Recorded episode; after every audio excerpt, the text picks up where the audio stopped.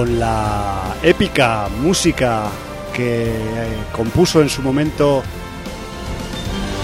el señor Yutaka Yamada para la película Inuyashiki desde Japón, damos comienzo a una nueva edición de sinaudiencia.com en Contrabanda FM en esta tarde de miércoles del mes de septiembre del totalmente pues alocado e impredecible año 2022. Estamos delante de una entrega de sin audiencia llamada, denominada, numerada, programa 1018. Esto quiere decir 1018. En el micro de control y presentando está Javi aka Hum y en el micro 2 y nadie más eh, tengo a mi partner y compañero Jordi. Buenas tardes, Jordi.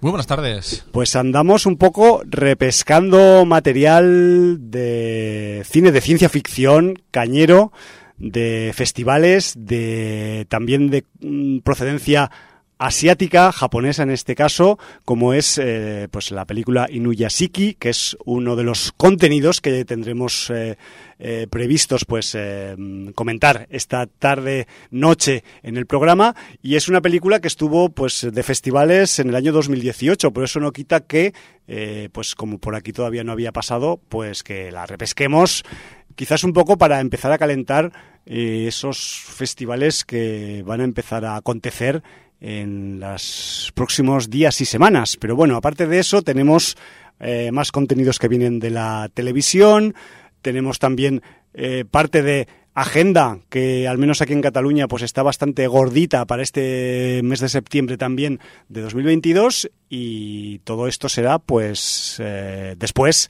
de que cumplamos un poco primero pues con nuestra primera parte o paso en los programas, que es la interacción con nuestra querida sin audiencia. ¿No es así, Jordi? Así es. Y bueno, pues vamos a, ver qué nos cuentan. Y empezaba. Mira, con interacción de sin audiencia, ahora que me lo recuerdas. Sí. Una felicitación muy grande para nuestro amigo Orlac. Orlac, muchas felicidades. Muchísimas felicidades, tú ya sabes por qué. Eso. Y si quieres que los demás sepan por qué te felicitamos, dilo públicamente. Y si no, calla para siempre. Eso. Dicho esto, cerramos un paréntesis de eh, salud, de felicitaciones y saludos especiales. Tenemos. Por cierto, eh, me, gusta mucho tu camiseta. Sí. Stephen King Rules. Camiseta diseñada por Mickey Edge, ah, nuestro querido amigo, diseñador de la Sala Fenómena de Barcelona y, que además cada vez su trabajo se va extendiendo a cartelería de cine, de películas como La Pasajera, cortometrajes, cortometrajes muchos. Eh, libros. Eh, allá hay bastantes editoriales que están confiando en él para hacer las portadas de libros. Sí, señor. Y nosotros nos alegramos siempre mucho del éxito de nuestras amigas y amigos y, por supuesto de Miki. De hecho, abro otro paréntesis. Tenemos que ponerle un anzuelo a Miki a ver si viene al programa algún día de estos que hace mucho que no viene. Sí, y además con cierta persona que también de un podcast amigo que también ahora se deja caer por esta, estas, estos lares. Estas sí, estas tierras. ¿eh? Un tal domingo. Mediterráneas. Y, si pueden venir los dos en el mismo programa, pues será un, gran éxito. Ya, ya, lo, montaremos. Vamos a, hablar con nuestro departamento de administración y logística a ver, si, a ver si pueden tramitar estas peticiones que se nos ocurren en antena. Sí, señor. Basti de Ozono 3. Vamos al libro, ¿no? Vamos al libro, sí. Muy buenas, inadenceros. Como os decía por iBox, lo siento por el fin de las vacaciones de Jordi, pero se le echaba mucho de menos. Pues yo mm, me alegro de estar de regreso y que se me eche de menos, porque eso quiere decir que eh, después de más de 20 años, algo habremos aprendido. Jordi, simplemente Bazi lo que quiere es que haya un poco de cordura en los programas, que igual que en tu ausencia pues no la había tanto. pero había gente muy maja, mucha gente además, y también se comentaron y contaron muchas cosas que además rompieron un poco la rutina que tenemos habitual. Esa es la idea. Lo cual está bien. Romperla. sí, sí, sí. Yo también aproveché para romper con la rutina que falta me hacía. Está claro. Comentaros que empezar el programa con la Credence me trajo a la mente Bad Moon Rising y la mejor transformación en hombre lobo que hemos tenido, y eso que ya tiene más de 40 años. Se refiere obviamente a, un hombre lobo americano en Londres. Exacto. Y aunque no tengo tanto tiempo como mi padre para ver pelis, él es el cliente no profesional número uno de filming, estoy seguro, algunas cosillas vamos viendo. Obi-Wan Kenobi. El hecho de que las críticas fuesen tan buenas en general con The Mandalorian, o que sea uno de los personajes más importantes de la saga Star Wars y por tanto hubiese unas expectativas altísimas alrededor del proyecto, no es que hayan ayudado precisamente a esta miniserie sobre el mentor de Anakin y Luke. El caso es que Iwan McGregor está muy bien en el papel principal y que la serie no aburre, pero es cierto que tiene ciertas escenas de acción que no están bien desarrolladas y el guion es excesivamente simplón, con lo que las críticas en general han sido decepcionantes. 6 sobre 10. Eh, viene con tiburones, Bazi, muchos tiburones. Pues que traiga, aquí hay que tiburonear si hace falta. Tiburón Blanco, 2021. Aunque en principio la ambientación resulta atractiva y los pasajes te atrapan desde el principio, tiene muchas grietas. La primera es que el CGI del tiburón canta demasiado, ya que su silueta bajo el mar o alguna aparición más y la segunda, para mí la peor, son los agujeros de guion, con situaciones que rozan lo absurdo y que parecen poco creíbles. Así, en conjunto, es una película de tiburones cuyo punto fuerte son los escenarios y la fotografía, pero que resulta en global bastante flojita. 4 de 10. Siguiente película, Gran Tiburón Blanco. O sea, de. Tiburón Blanco 2021 a Gran Tiburón Blanco.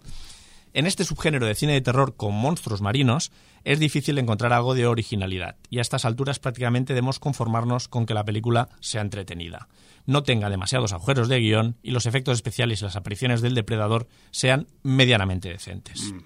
En el caso de Gran Tiburón Blanco la verdad es que al menos entretiene. Pero el guion es por momentos flojo y el tiburón y sus apariciones no están mal. Con estos ingredientes podemos decir que es una película para pasar un rato sin mayores pretensiones. 5 sobre 10. Ya le gana el gran tiburón Vamos un, un, puntito al tiburón. Subiendo peldaño. The Boys, temporada 3. Uy. Nada que no hayamos dicho en las anteriores temporadas, salvo que en el caso de la tercera temporada el desparrame es aún mayor desde los primeros minutos del primer episodio. Más provocadora, si cabe, y con algunos personajes nuevos la mar de interesantes. The Boys va increciendo, 8 sobre 10. Bien. Y nada, aquí tenéis a otro fan del formato físico. Para poder controlarlo todo, tengo un programa de videoclub en el PC. Ahí lo dejo. Y que también me uno a la turismofobia. Nos guiña el ojo, pues sí, bien hecho. Fuerte abrazo, par de dos. Valar Morgulis. Pues Valardo Ageris. Eso, motherfuckers. Y luego tenemos a Chemix, como no. No puede faltar su cita semanal. Y nos dice, muy buenas, pues a colación de la serie que recomendé, Severance, producida y dirigida en algunos capítulos por Ben Stiller, voy a recomendar su anterior serie, Skype de Danemora. eh, dirigida por, eh, por él en su totalidad y basada en un hecho real sobre la fuga de dos presos. Como actores tenemos a Benicio del Toro, Hola. Paul Dano y Patricia Arquette, a cual mejor en su papel. Otra de cárceles, Blackbird, miniserie de 2022 basada en hechos reales donde a un convicto interpretado por Taron Egerton, mazadísimo, le dan la posibilidad de reducirle la condena si consigue hacerse amigo de otro preso y averiguar si realmente es un asesino en serie de niñas. Este preso está interpretado por Paul Walter Hauser, ese actor gordito y simpático que aquí te pone los pelos de punta. Tenemos también a un Ray Liotta, quizá en su último papel, recomendada. Joder. Y Top Gun Maverick, que si machirula, que si heteropatriarcal, que si no pusieron a una actriz por gorda y por vieja. Ok, ponme cuarto y mitad más de esto, por favor. Dos o tres películas más así al año, que esta película me clavó en el asiento y me emocionó. No hay más que decir. Sin DX. Sin 4DX, sí, sí. Samaritan. Aquí tenemos a Stallone haciendo el papel de superhéroe viejuner. Película de presupuesto limitado y que da para entretener sin más. Saludos. Pues saludos para ti también, Chemix. Grande. Nos vamos a los estrenos. Los estrenos de la Algunos semana. estrenos, sí, señor. Que bueno, hay un par que podemos comentar porque mm, tocarían la vena sin audiencera. Un poquito. Por un lado tenemos un thriller español que se llama Jaula, que está dirigida por Ignacio Tatay. No lo tengo yo muy controlado, no sé si es el primer largo que dirige. Yo creo que eh, es su primer largo porque me suena del cortometrajismo este nombre. Y bueno, en el reparto tenemos a Elena Anaya, Carlos Santos, Eva Llorac, Eloy Azorín o Pablo Molinero, entre otros. Y bueno, pues eh, aquí lo que tenemos es eh, Paula y su marido que regresan en coche durante una cena y de repente se encuentran a una niña deambulando sola por la carretera. La chica de la curva. La niña de la curva en este caso. niña. Entonces, bueno, pues eh, de eso trata la película. Y de esto Yo creo que no hay que saber más porque No, a mí no me gustaría saber más, de hecho, si fuera a verla, porque ya con eso ya me... Y eso que no pone terror, pone suspense, ¿eh? que me refiero que quizás pues el, el desarrollo sea otro que el de la curva, que con el que hemos bromeado, pero, pero bueno, mejor no saber. Y de pasar de encontrarte a una niña sola en una carretera, nos vamos a una película que se llama La huérfana, primer asesinato, Claro. que al parecer es precuela, según me has comentado, Sí. De una película que dirigió Jaume Collet-Serra, ¿puede ser? En 2009 que se tituló. Orphan, Vale. en inglés. Con ¿La llegaste a ver? No. No, yo tampoco. No, porque es una de las... Me faltan pocas... Bueno, aparte de la, de la Jungla Alegre, esta que hizo el año pasado, pero es de- quitando esa y Orphan mm, son las únicas que me faltan casi del, del Jaume Colet Serra. Esto pues viene, pues eh, fijaos que son pues como prácticamente pues eso, eh, 11 años después de la original, entiendo que pues a algún guionista se le ha se le ha ocurrido sacarle punta al, al personaje de la órfana original y, y bueno, no sé, yo tampoco, como no he visto la original, tampoco quiero leer el- el- la sinopsis de esta por si acaso tiene spoilers. Repite la actriz Isabel Furman, que no sé si era la huérfana de la película original, pero salía en la película original, entonces no quiero meter la pata, pero eh, yo diría que posiblemente sea la huérfana. Y la producción es norteamericana y está dirigida en este caso por William Brent Bell. Sí, eh, que este señor, en, en su haber, eh, tiene bueno una película que se llama La Separación, otra que se llama The Boy, La Maldición de Brahms, Sí. y una anterior que se llama The Boy, que supongo que es la, la, la original de... Sí. Es, es un tipo que dirige mm, películas de terror, creo que son de sustitos y de, mm, y de valoración media-baja. Sí, Pero luego- bueno, Luego tiene una de 2012 que se llama Devil Inside y una de 2006 que es prácticamente de las primeras que hizo que se llama Stay Alive.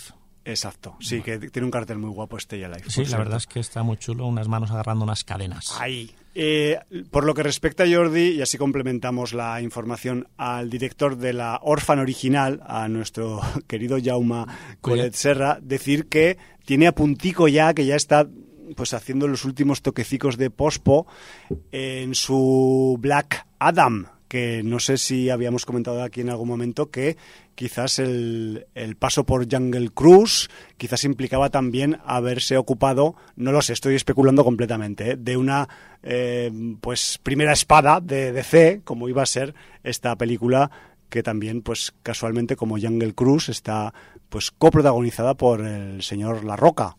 No Salvador La Roca, sino The Rock.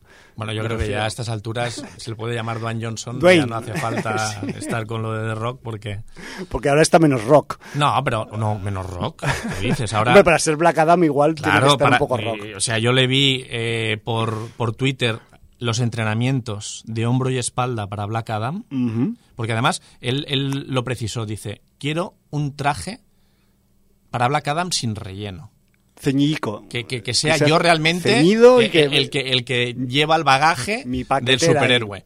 y, y bueno, pues yo vi el entrenamiento de dorsales y de hombro y yo creo que está más masivo que nunca. O sea, ni Eh. siquiera cuando estaba en el mundo del wrestling estaba así. Está, está brutal. O sea, es, es, eh, es Beyond the Rock. Sí, Beyond the Rock. Vale. Ahora mm, directamente es el fiordo, lo puedes llamar el fiordo. Venga. Eh, bueno, dicho esto, a Isabel Sí. Furman lo acompañan en el reparto Julia Stiles, Rosif Sutherland y Hiroka Nagawa, entre otros. Eh, bueno, no voy a contar nada porque como no sabemos muy bien de qué iba The Orphan, pues contar la sinopsis de esta sería Exacto. ponernos mm, palos en las ruedas si queremos ver la, la Orphan original. Entonces, pues no vamos a contar nada. Claro. Sencillamente, quien haya visto la Orphan original y le apetezca este viernes 9 que se estrena Sí, sí, sí. ir a ver Orphan First Kill, pues Pero la bueno, tendrá ya, disponible. ya sabemos que hay kill, al menos en el título. El primer asesinato. Exacto. Es Eso que bautismo de fuego. la primera colonia llama, ¿no? chispas, pues bueno, en el caso de los asesinos en serie, pues tienen su primer asesinato. Claro, siempre hay una primera vez. No, Pues uno no Tu nace. primera mascota, uno no tu nace asesino colonia. ya con una, con una muerte. En, bueno, algunos sí, porque. Bueno, ¿El asesino nace o se hace, no? Sería otra Hombre, exacto. un debate, ¿no? Un debate según que. Mesa redonda, ¿el asesino hace, nace o se hace, no? Bueno, Algunos ya nacen asesinando, pero bueno, en fin, eso, pero eso es de otras películas. pues bueno, yo creo que con estos dos estrenos ya nos Sí, podemos hay- dar por, por- satisfechos. Porque hay un montón, pero la mayoría de los demás pues no tienen ni siquiera olor a género por ningún lado.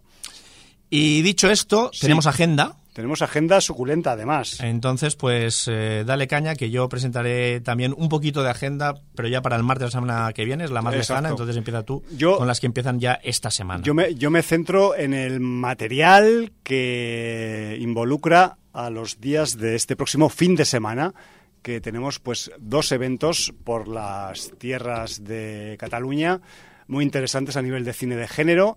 Además, eh, de cine de género de este que, que va por la, por la base de la pirámide presupuestaria. Me refiero que, eh, en primer lugar, eh, tenemos el, la, la treceava, la edición número 13 del Fango Fest de Amposta, que se celebra en la localidad tarraconense de Amposta, cerquica del Delta del Ebro, entre el 8 y el 11 de septiembre. Eh, si queréis buscar y conocer la información eh, pues de los de los diferentes eh, eh, pues em, proyecciones y, y, cartelería que tiene el Fango Fest podéis podéis simplemente visitar su página web que es un poco larga para decirlo en la radio, pero lo voy a intentar decir ahí del tirón. Es fantasticgorefestivalamposta.com. ¿Vale? Ya incluyendo la palabra gore en el nombre de su web, pues el Fango Fest ya está haciendo ahí un posicionamiento que, que yo al menos agradezco encarecidamente que lo hagan para que sepáis que, que, este, que este festival pues es un festival en el que prima el cortometrajismo, de hecho hay como varias eh, categorías eh, de, de cortos a competición, de terror, maledictis, fantástico y animación, creo recordar que son, y también gore, ahí, o sea, me refiero que hacen todas esas eh, subclasificaciones en las proyecciones de cortos a competi que tenemos en el Fango Fest. Luego también tendremos algunas proyecciones de largometrajes, como eh, pueden ser eh, las películas La diosa reflectante de José Martos, gente de aquí del área de Barcelona, o Belleza mortal de nuestro querido y, e ilustre Juan Carlos Gallardo, que es un habitual del Festival Fango Fest, que siempre le, le publican o le proyectan algún proyecto que tiene. Luego también estará el sonido del terror de Luis Esquinas, que es un documental sobre la importancia de lo que muchas veces hablamos aquí en Sin Audiencia, como es el sonido en el cine de terror. Y luego también se podrá ver la película de Julian de Bolt y Arnaud Tabarly, francófonos por lo, por lo visto, Super Z, que es una película de zombies muy divertida. Aparte de zombies, también de superhéroes. Madre mía, lo que puede salir de ahí. Pero bueno, que me remito a la web oficial del Fango Fest, repito, Fantastic Gore Festival Amposta, todo junto y sin ningún tipo de signo de puntuación, .com, y ahí tenéis toda la info de esta edición 13, un magnífico número del Fango Fest 2022. Segundo evento para este fin de semana también, edición número 13 de un ciclo de proyecciones que empezó ya hace un porrón de tiempo, llamado Cine de Warrior. Cine de Warrior que está especializado este evento pues en cine de serie B también y además de películas eh, enajenadas y de la época un poco del videoclub. Pues bueno, en esta treceava edición del Cine de Warrior, Cine de Warrior invita a, lo, a otros ilustres a contraprogramarles, como son el colectivo Grillos Navajeros División Cataluña. Eh, este próximo sábado, 10 de septiembre, a las cinco y media, en el Spy Jova Les Bases, aquí en la ciudad de Barcelona, carrer de número 20, número 20 eh, al ladico del metro de la línea 5 Vilapicina, entrada gratuita y el doble menú, la doble sesión que nos ofrecen Cine de Warrior versus Grillos Navajeros va a ser la siguiente. Atención, ¿eh? porque el doble, la doble merienda tiene mucha sustancia. En primer lugar, Cyborg Cop, segunda parte, una peli del año 1994, serie B de acción con algunos tintes guionísticos de ciencia ficción, pero un poco patillera. Aquí se llamó Misión Final 2, pero bueno, quizás se conoce más por Cyborg Cop. Que sepáis que es la segunda parte y se proyectará eh, doblada al castellano. Y esta es la propuesta de cine de Warrior. Y por el lado de Grillos Navajeros vamos a tener de nuevo un exponente del poco conocido hasta ahora cine de género turco y van a proyectar Tarkan dos puntos Viking. Eh, esto se traduce en inglés a algo así como Tarkan versus The Vikings. Es una película del año 1971. Va a contar con subtítulos especiales para la ocasión eh, orquestados y perpetrados por la propia gente de Grillos Navajeros, o sea, me refiero que no es una traducción del turco, sino que se lo han inventado para la proyección, lo cual puede generar mayor controversia y desorientación para los espectadores si cabe, y también decir que Tarkan es una especie de héroe anti-wire de la zona turca que podría equivaler pues a un tipo pues eh, de pues héroe de peplum o de tipo Conan o una cosa así sabes Eh, pues con, con rollo pues de civilizaciones antiguas pues un héroe de civilización antigua a la turca. Y este va a ser un poco el doble programa que se prepara en esta edición 13, también magnífico número de cine de Warrior para este próximo sábado 10 de septiembre. Yo que vosotras no me perdería ninguna de las dos, ni el Fango Fest ni el cine de Warrior, pero bueno, como todavía no tenemos el don de la ubicuidad, tendremos que elegir uno de los dos. Y luego, por otro lado, ya la semana que viene, el día Sí. 13, martes, que recordemos que por primera vez el Berretina en su séptima edición viene con estrenos. Eh, Y amplía días también. Amplía días mm, cogiendo laborables de la semana. Antes solamente era viernes, sábado y domingo. Sí, señor. Y además, desde el día 1 ya os avisamos que están en filming. Entonces, eh, la inauguración este martes 13, que damos esta programación porque nosotros hacemos el programa el miércoles, Exacto. Será con la premier catalana de la película Lagunas, la guarida del diablo, nueva película de Marc Carreté, y en homenaje al ciclo dedicado a Nicolas Cage, que sabemos que es el, el leitmotiv Sí. de, de esta de esta edición del Berretina con ese Good Save the Cage, pues van a dar la película de Robert Bierman del año 1988, Vampire's Kiss, El beso del vampiro, protagonizada por Nicolas Cage. Y luego, dentro de- del apartado que ya en filming tenéis de, del Berretina, eh, pues eh, tenéis ya un montón de películas eh, de serie B, pero muy interesantes, que se han pasado en anteriores, películas y cortos, que se han pasado sí, en anteriores ediciones del Berretina.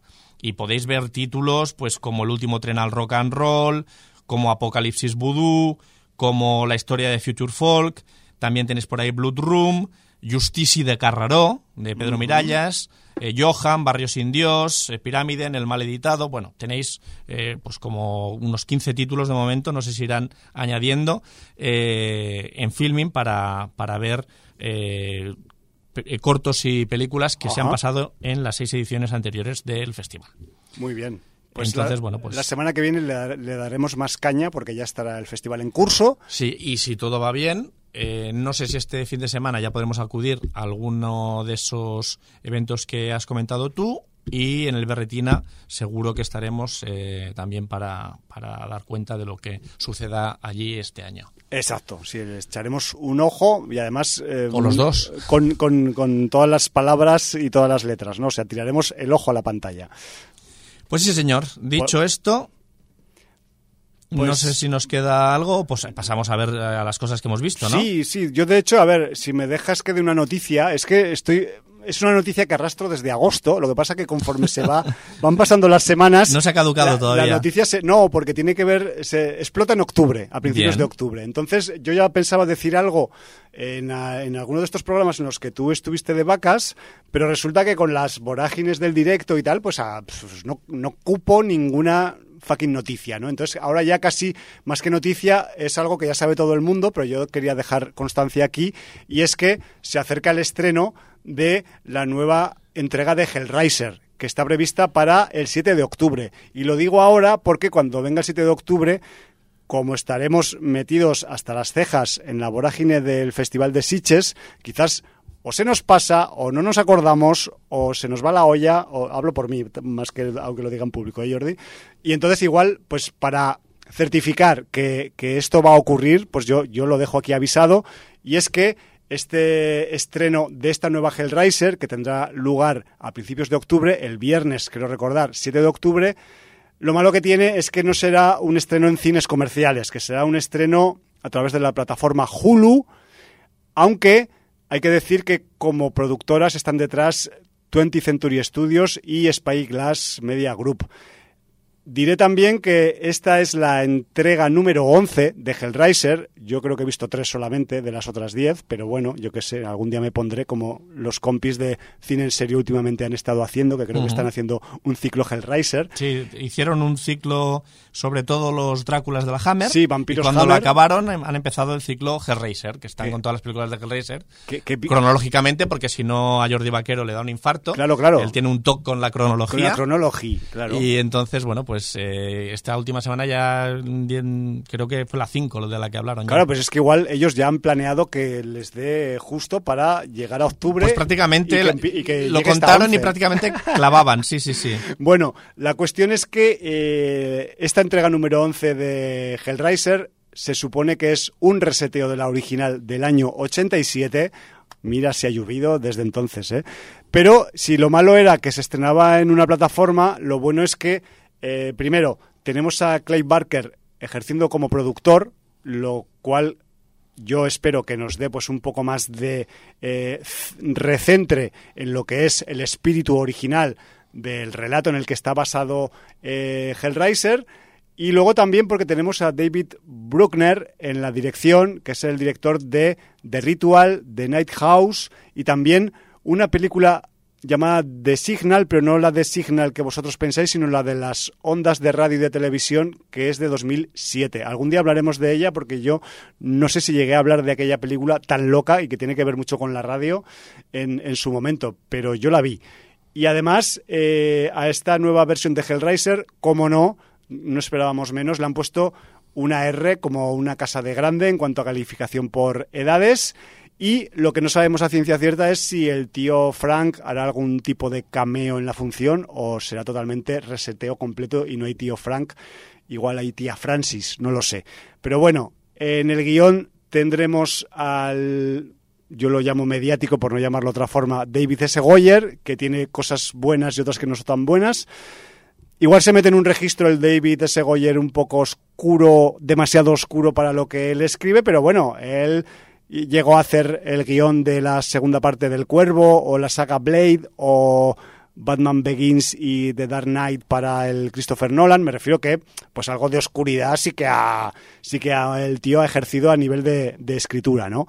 Y como último comentario que voy a hacer de esta nueva Hellraiser es que otra de las novedades que hay en este reseteo es que Pinkhead estará interpretado por la actriz Jamie Clayton.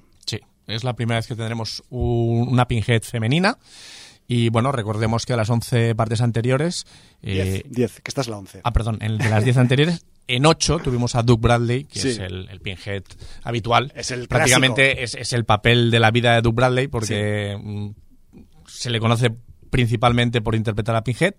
Y bueno, pues eh, ha sido también el, el, el efecto llamada, la controversia y tal de poner una Pinhead femenina, porque claro, no es poner, ya había cenobitas femeninas Claro. en las otras partes, pero no es poner cenobitas femeninas, es poner a Pinhead como mujer. Bueno, pues no pasa Bueno. nada.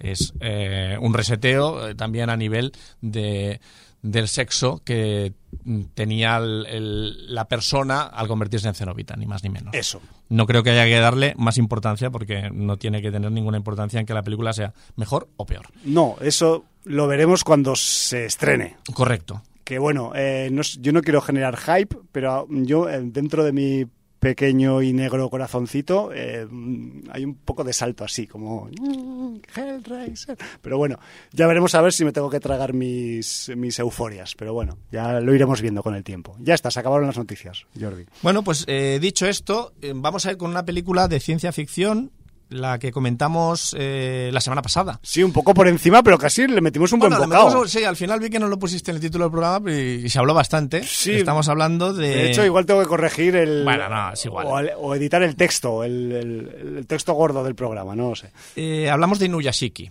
Esa. ¿Por qué hablamos de Inuyashiki? Porque ya expliqué que mi hermano se pulió en un par de días eh, el anime, que es de 2017. Sí. Recordemos que Inuyashiki eh, viene de, de un manga. Sí, señor. Eh, el manga está eh, creado por Hiroya Oku y se publicó en 10 volúmenes entre el año 2014 y 2017. Este manga dio lugar al anime de 11 episodios de 2017, Sí, que es el que ahora tiene eh, Prime Video para, para visualizar. Y en 2018 se adaptó en una película de Shinsuke Sato eh, de imagen real, Sí. Inuyashiki, que fue la que comentamos que en 2018 ganó mejores especiales, efectos especiales en Sitges. Sí, que de hecho, pues eh, yo he estado mirando y no le dieron más premios en otros sitios más que aquí. Sí, Fíjate tú qué cosas, qué cosas tiene la vida. Entonces, eh, con mi hermano pasa una cosa muy curiosa. Tú coges y le dices, he visto una película en que un padre viudo se muda con sus dos hijas a un casero. Ya me has arruinado la película, ya no la voy a ver porque ya este es mi hermano. Y de pronto te dice, hostia, me he visto un anime y tal. Y entonces, ¿qué pasa? Que te cuenta los tres primeros capítulos del anime. Ya, te introduce como, Claro. como demasiado hasta mitad del, Claro, porque del rollo. luego yo iba viendo la película y es que era, o sea, no, sin haber visto el anime digo, está muy bien adaptado, porque es que va pasando todo lo que Tal contado cual, el hermano, tal tal, cual. cual. A ver, los primeros 10 minutos de película, para el que escuchara el programa la semana anterior, que sepa que tampoco es un spoiler constante. Ahí están. constante. Son eh, 10 minutos de dos horas. Correcto. En total que tiene la peli. Pero sí que es verdad una cosa que hemos comentado antes del programa, que es que uno de los datos relevantes que se explican en el anime no se explica en la película. En la peli pasan un poco de puntillitas. Pasan de puntillicas, ¿vale? que es una cosa que yo conté en el programa anterior, porque como no había visto la película, no, no sabía el tema del anime.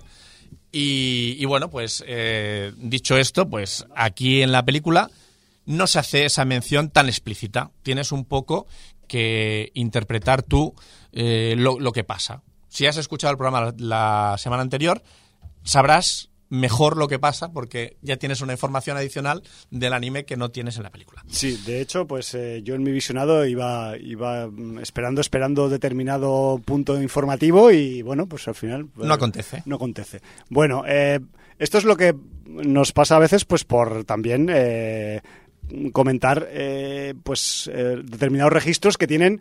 eh, tres diferentes eh, propuestas, ¿no? Que es, por un lado, el cómic, por otro lado, la animación y por otro lado, la imagen real, ¿no? Así que es. al fin y al cabo es un poco lo que le pasa a Inuyashiki, que por, por empezar un poco con la peli, pues voy a decir que eh, su director, el Shinsuke Sato, es el director de Gantz, que es otra adaptación de otro, de otro anime y de otro manga que, que fue conocido por allá por, por 2010 o por ahí, pero también es el director de I Am a Hero, esa película de zombies japonesa que comentamos en el ya lejano sin audiencia 654 o también, pues el director de la serie Alice in Borderland, que es También de hemos ma- comentado más aquí. reciente registro y que se comentó pues por los sin audiencias 929 y 931. Y que estamos esperando eh, su segunda temporada.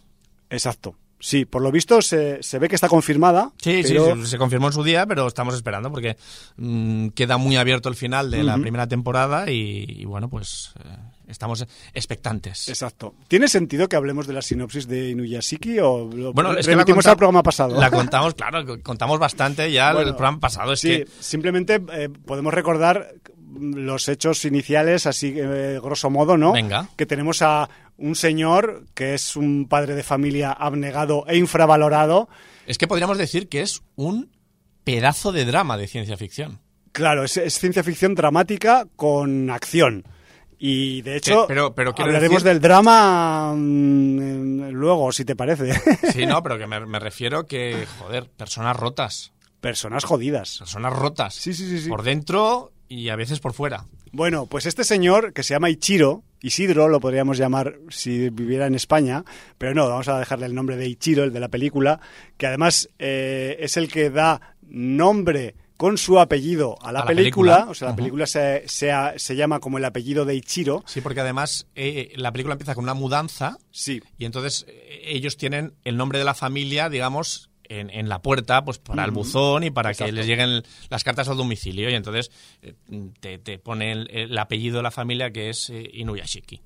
Bueno, pues este señor que, que, que su familia un poco, pues como que lo trata como un trasto, siendo que es el cabeza de familia, que además es un tipo que en el curro también lo, lo tratan fatal, su jefe es un déspota, y me refiero que es, que es un señor que, que es un, en el fondo, pues es un buenazo, lo que pasa que pues no, no tiene punch, no tiene, no sé, igual el, hombre pues no se defiende de cuando siente su, su digamos, su integridad mm, pues emocional afectada o asediada, ¿no? por otras personas. Le falta carácter y es lo que aquí se conoce como un ou sans sal.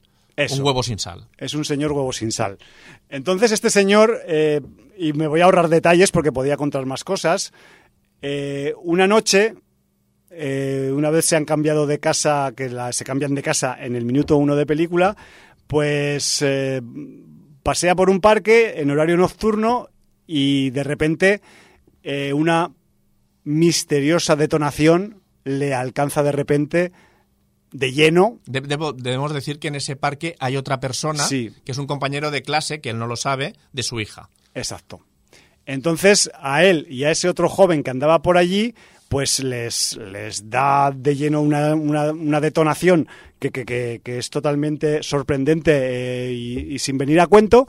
Y después de este suceso, pues el señor Ichiro verá cómo su cuerpo y su vida pues cambiarán radicalmente. Y, si esto lo empalmáis con todo lo que dijimos la semana pasada, pues tenéis una idea bastante clara de por dónde va esta película de, de ciencia ficción, que se mete bastante en el barro de la ciencia ficción y en la acción con niveles bastante altos a nivel de espectacularidad, que también quizás podemos detallar un poco eh, esos registros de, de CIFI que le valieron eh, pues el premio de mejores efectos especiales en Sitges en el año 2018, pero luego también como, como bien comentabas antes, tiene una carga dramática importante y habrá que ver, tendremos que ver. Yo tengo mis dudas al respecto, las sigo teniendo a pesar de que tengo un visionado reciente de esta película, si el balance entre estos distintos componentes pues se equilibra bien o incluso eh, también podríamos hablar de esta película en términos de película de supertipos, tranquilamente. Se podría acercar en algún momento dado si hablamos de supertipos que son relacionados, su supertipez está relacionada con la tecnología y no con las habilidades eh, conseguidas por medios extraordinarios. A ver, es que eh, es una película de ciencia ficción que no deja de ser una película de superhéroes. En ese Lo ves, sentido, ¿no? sí, Lo, sí, lo vemos. veo absolutamente. Lo, lo vemos conjuntamente. Eh, también debo decir que sí que es verdad que, que fluye mucho eh, el espíritu manga y el espíritu anime. O sea, hay escenas, hay una escena en que una compañera de clase se declara en el peor momento al protagonista joven de la historia, porque está el protagonista eh, de, de mediana edad y el protagonista joven, Está Ichiro y Hiro, y Giro, correcto. Bueno, pues... eh, con eh, apellidos largos. los ese dos. momento de declaración es absolutamente manga. O sea, es, Claro. es- es- es- realmente estás viendo la viñeta sacada a- a- a- al fotograma, ¿no? Tal cual. Eh, y tiene varios momentos así, ¿no? El momento también del protagonista Ishiro con el perro, ¿no? Por ejemplo. También. Entonces, eh, en ese sentido, tiene ese lenguaje mucho del cómic y de la animación japonesa. Eh, tiene también ese sentido mm, de, del honor tan japonés que, Sí. que, que- que- que parece... Y lo llevan no, como que parece no, que les va la vida muchas veces Claro, en y ello. lo llevan ¿no? como una carga ahí que, que dices, pues llevas una tonelada de granito en la espalda, tío, libérate un poco, ¿no? Ahí, pero bueno, ellos son así también, un Sí. poco. Eh, pero dicho esto, es una película que va creciendo. Sí. A pesar de que el drama hace que tenga algún momento valle, eh, la película es un crescendo con un eh, final, los 20 minutos finales, que son apoteósicos. Es, o sea, es muy espectacular. eh, coges el, el centro de Japón. De eh, Tokio. Ay, perdón, de Japón, de Tokio. Y además un barrio que, que es el barrio de, de Shinjuku. Sí, que es el, una, no sé si tiene varios centros Tokio porque es que súper yo grande. te diría que parte de la acción de Alice in Borderlands era Shinjuku también. También Shinjuku. Esa, esa estación de metro en medio Ajá. de la plaza esa donde Ya, ya, hay el cruce ese tan famoso que pasa sin parar la gente. Entonces, eh, bueno, pues realmente eh, esos 20 minutos finales con unos efectos especiales muy bien hechos y una devastación muy acojonante. destructivos. Sí, sí, sí. Oye, está llevado a cabo, pues chapó, porque yo creo que es una película, no vamos a decir que es una producción modesta, pero yo no creo que sea tampoco una superproducción. No, simplemente yo quiero pensar que está bien empleado su presupuesto. Correcto. Es una, una película posiblemente con un presupuesto medio, pero bien empleado y, que, que, juega bien sus cartas. Entonces, la película no es que sea un peliculón, pero es muy entretenida, se deja ver, la historia es atractiva, eh, sí que confluye esa lucha entre el bien y el mal. Lo que pasa que para, para mí, mientras que sí que tiene un protagonista que es claramente muy bueno como persona, como ser humano, aunque ahora haya perdido parte de su humanidad. Ya.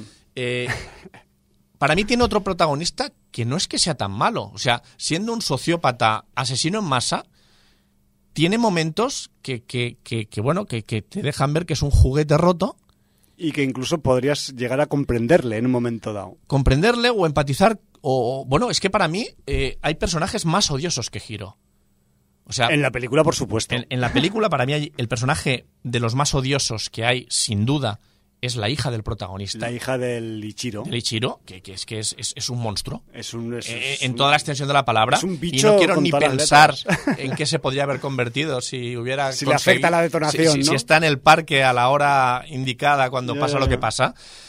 Y luego, uno de los momentos que a mí más me gustó es eh, que yo supongo que ya cogieron un actor con unas características eh, especiales para ser odioso solo apareciendo un minuto y medio en pantalla, que es, digamos que, un troll de Internet que ah, habla de la madre de uno de los protagonistas. Entonces, allí es uno de los momentos en que se ve hasta dónde pueden llegar las capacidades de estos, eh, vamos a decir, mejorados, entre comillas. Estos personajes modificados. Sí, mejorados, modificados, como quieras decir. Y, bueno, es un momento. Sí, además es un momento muy que, disfrutable. que enlaza guionísticamente con una idea muy guapa a nivel tecnológico. Sí, que, ha habido gente que ha dicho que le sacó de la película eso. Pues a mí me, pues a, mí me chifló. Eh, a mí me parece algo pues estás hablando de ciencia ficción, pues mm, dale un poco de, Tecnología rienda suelta. superior a la humana. no sabes, o sea, ¿cómo podrían hacer? Bueno, también te, te, dicen de alguna manera en los informes forenses que parece un impacto de bala, pero no hay bala, no hay proyectil. No, hay proyectil.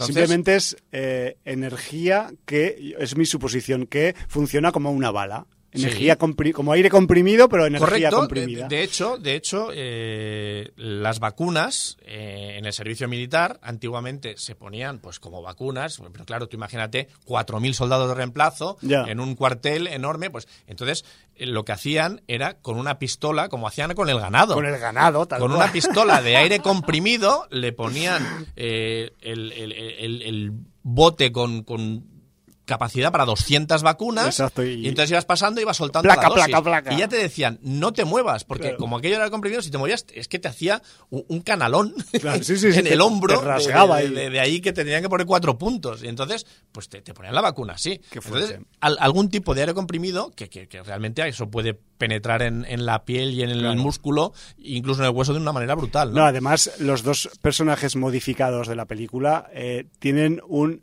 alto grado de sofisticación tecnológica inherente a su transformación. Me refiero que no sé cómo alguien puede poner en duda pues este tipo de mm, suceso que ocurre en el guion. Pero además a todos los niveles, no pensáis, no penséis solamente que es en capacidad de destrucción, que tiene capacidad de destrucción y mucha, sino también en eh, capacidad computacional muy sofisticada y superior, con lo que les permite entrar en cualquier sistema informático actual de la Tierra y hackear y modificar y hacer lo que quieran. artificial. Claro, a un nivel, eh, vamos a decir, extraterrestre. Sí, sí, sí, de fuera de este planeta, eso está claro. ¿Vale? O, de, este, de esta realidad.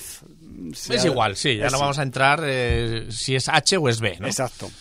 Pero bueno. Y la cosa es que también, o sea, esta, esta, mm, esta fortaleza que, tiene el, desarrollo de algunos personajes como el, como el Giro, también, también el Ichiro, ¿eh? me refiero que cada uno tiene su construcción interesante, pero es otra de las cosas que eh, se puede destacar de esta, de esta producción, porque en una película que a priori, eh, lo primero, pues que tenemos manga, que tenemos anime, que tenemos acción, que tenemos tecnología desbordante, que haya una construcción eh, elaborada de personajes como que dices, hostia, es que yo con el Hiro Shishigami ya te digo, hay momentos que, o sea, evidentemente no voy a compartir sus formas de hacer, pero eh, no te digo yo que algunas cosas teóricas que salen por su boca no las firmaría yo también. Me refiero que ese nivel, o sea, son, eh, pues, sobre todo, yo me baso este comentario en el de, en el personaje de Hiro Shishigami, pero a mí me ha cautivado el personaje porque aparte de que tiene unas habilidades después del fogonazo, pues equivalentes a las de Ichiro, pero su forma de utilizarlas es mucho más, vamos a llamarla eh, aberrante, pero aún así tiene una justificación teórica detrás. Y eso, hostia, yo lo echo de menos en las en los blockbusters de superhéroes que nos tragamos por ahí normalmente, que dices, joder, macho, yo quiero, eh, entre comillas, malos o adversarios de los protagonistas como, como este personaje del Hiro Shishigami, ¿no? Sí, es un ejemplazo. Que eso también hay gente que le sabe mal. Le sabe mal que, cuando pues alguien se villaniza haya una justificación detrás, ¿no? O no, que sea inteligente. Eh, Porque él es inteligente también. Sí, es inteligente, pero, pero sí que es verdad que cuando él va a casa de su padre separado, él está a punto de hacer algo, no lo hace y luego se va a la casa al lado ¿Entiendes lo que te quiero decir? Sí, sí, y, y, todo es, realmente él eh, también lucha contra el bullying de compañeros. En o sea, eh, él, él, siendo un sociópata, demuestra que también puede querer y que puede amar a otras personas que él realmente piensa que se lo merecen. Y, luego a lo mejor pues busca venganza, ¿no? Y luego ya pues eh, está como una regadera. Se le va de las manos, claro. Claro, o sea, las cosas como son, ¿no? Pero, pero dicho esto, puedes llegar a empatizar más con Giro en algunos momentos que, como decimos, con otros personajes que salen en la película, que realmente el trato que dan a, personas allegadas es absolutamente injustificable. Pues sí, totalmente. O sea que en ese sentido, Sí, y de hecho, pues eh, ya hemos hablado antes con el rollo de Hellraiser del David S. Goyer y de, y de los Batmans de Nolan. Pues es que yo este personaje del Hiro Shishigami lo veo a efectos prácticos muy de personaje de estos Batmans del Nolan, tranquilamente. Me refiero que, que mm, podría pasar por allí tranquilamente y no, y no desentonaría nada. No sé, me refiero a efectos conceptuales de, construcción del personaje, ¿no? Es un personaje muy oscuro. Sí, y, aparte además, pues, eh, por muy chungo que sea, hay que decir que en su mano está, pues, los momentos más espectaculares de la película. Todo se ha dicho también, ¿no? o sea, que, que, él es importante en, el, en la construcción humana o metahumana de la galería de personajes, pero luego también eh, la contribución a la espectacularidad, evidentemente, es un poco acción-reacción, como pasa en muchas películas eh, de acción a alto nivel, pues él tiene un poco la responsabilidad ¿no? de, la, de la función, lo cual también hay que decirlo. Y también eh, debemos decir que la adaptación a su nuevo ser está muy bien explicado, que la curva de aprendizaje de un adolescente eh, que, está súper acostumbrado a las nuevas tecnologías eh, y, de una persona ya de mediana edad, de 57, 58 años, que, que, bueno, que le cuesta mucho más adaptarse a las cosas, pues realmente se ve y, se palpa y eso para mí también está muy bien estructurado. Entonces, de alguna, de alguna manera, eh, la película, que puede tener alguna cosilla, algún agujero de guion, alguna cosa que dices, hostia, esto no... No, hay un momento en una escena en el helicóptero que teniendo el cuerpo que tienen, no tiene mucho sentido que no pueda sujetar a un tipo y subirlo al helicóptero eh, flexionando el brazo. Ya. Eh, Por cierto... Eh, cuando demuestra al otro que puede coger una viga de dos toneladas y... ¿No? Sí, sí, sí. Pero bueno, bueno. acuérdate también el detalle cruel del helicóptero. ¿Te acuerdas de todo lo que pasa más o menos en el helicóptero? Esto es un pequeño spoiler, pero... Sí, sí me acuerdo, claro. ¿Te acuerdas de la reportera, no? Hombre, claro. Pues eso, reportera. Eh, acordaos si ves la película, eh, eh, reportera. En, esto, en esto es muy cruda en todo, en toda la película, porque quiero decir, la... Digo, ¿llevarán algo o no? No hacen nada. No, no, no. pero es, es como la escena, digamos, de la casa de la novia. Sí, también. O sea, es que allí... Otra, otra, ¿qué tal? o sea, que por cierto, escenón espectacular también. Espectacular, espectacular, brutal. bueno, pero es el rush este final de los últimos 20 minutos. Es donde se va todo al carajo. Se va todo al carajo y, se pone toda la carne en el asador y la película es un disfrute. Película además que va sobre las dos horas y no se hace larga para nada. Sí. A mí me pasó pues bastante bastante bien, a pesar de eso, de que tiene algún momento valle por el tema del drama, porque A ver, realmente... yo, yo entiendo que también a nivel guionístico, y es, y es igual una de las partes que a mí me, me costó un poco, ¿no? Algunos de estos valles dramáticos, que tenemos un par o tres a lo largo de toda la función de todo el metraje, pero entiendo que para que luego ocurra lo que tiene que ocurrir, tiene que mm, cocerse el drama para que luego haya unas consecuencias de ese drama. Entonces, vale, que igual el drama se podría haber mm, acortado o hacerlo más dinámico, pero claro, si han elegido hacerlo así, pues bueno, también así contrasta más con las partes que vienen después, que luego te pegan el, el subidón de adrenalina, ¿no? Un poco. Por cierto, hay escena post-créditos. Eh, sí, sí, porque además aquello, no, no os penséis que, que es un... Que queda cerrado, cerrado. Es un final final, porque eh, yo, esto tiene una cierta explicación, Jordi. Ahora, claro, estamos a tres años después de cuando se estrenó esta película. Cuatro, ca- prácticamente. Casi sí. cuatro, sí, eh, si contamos lo- el tema distribución y exhibición fuera de Japón. Pero este proyecto, eh, al menos en 2018 y antes de la pandemia, iba para trilogía. Trilogía del Miracle Man, que es una de las formas en las que llaman a Ichiro en algunos sitios en, en la película. Pero claro, eh, a día de hoy no tenemos muchas noticias de que esto vaya a tener una continuidad. Me refiero que a ese nivel, pues ellos dejaron la, la parte del final pues cerrada, pero no del todo. Y bueno, quizás pues supongo que en, miras a que pudiera haber pues esa, esa supuesta continuidad de hacer trilogía. Pero bueno, yo qué sé, es lo que tenemos. Shinsuke Sato tiene de por medio, o ha estado de por medio pues con Alice in Borderland, y no sé si esto pues al final tendrá continuidad o bueno, supongo que ten- es cuestión de dinero al final. No sé. Bueno, no sé si quieres añadir algo más. Eh, sí, simplemente por, por decir los nombres. De eh, los actores y actrices. Sí, de, de la peña, digamos, más principal del- de la función, decir que, que Ichiro es, el, es un humorista, el señor mayor eh, coprotagonista es un humorista en Japón que también es cantante. Que además, por cierto, de humor cero en esta película. Ah, sí, simplemente Porque el él- papel es muy dramático. Él lo que hace es de pringao muy bien, eso Sí, sí, sí. porque es bastante pringao el hombre. Excelentemente. Y, de hecho, pues es- este, este actor es, es mm, eh, Noritaka eh, Kinashi, que, en Japón, pues por lo visto es bastante popular a nivel eh, de dúos humorísticos y dúos humorístico-cantantes.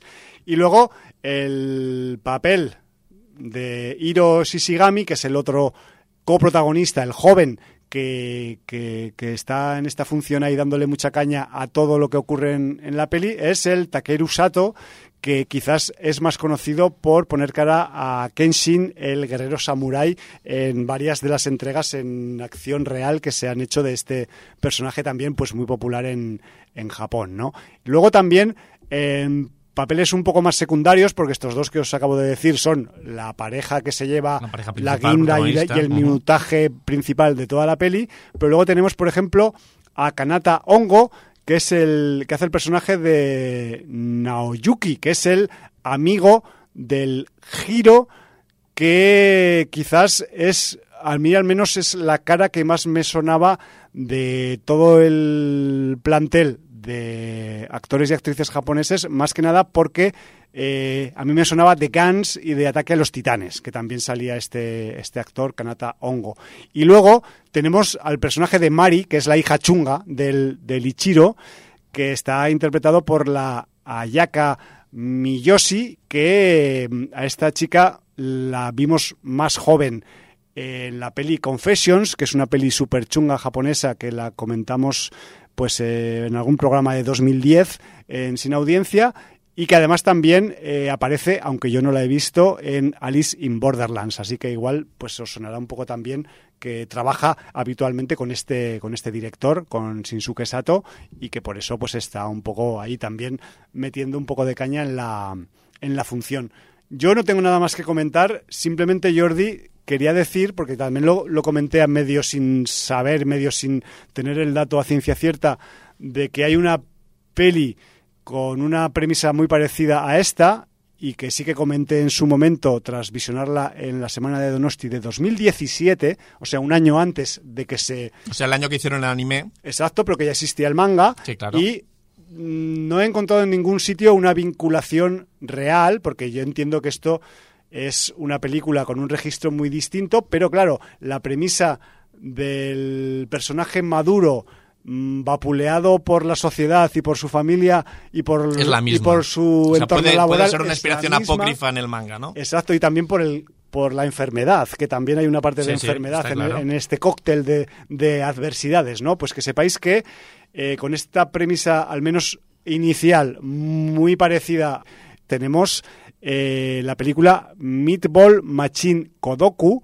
que la comentamos en el Sin Audiencia 772 y que luego, eso sí, es una película que, eh, aunque tiene una premisa muy similar a esta que os comentamos, luego el desarrollo es totalmente diferente. Es una peli de estas delirante estilo Tokyo Gore Police en la que mutantes, aliens, eh, polimorfos, gente que es medio máquina, medio humana, prótesis analógicas por un tubo y que es una película mm, chorreante en todos los sentidos, delirante y que bueno, que sí, que es una joyita de esas que se ven a veces en la semana de Donosti y que si queréis saber un poco más de ella, es una peli muy interesante, aunque es muy desfasada, os lo advierto, pues podéis eh, rescatar nuestro comentario en el ya viejuno sin audiencia 772.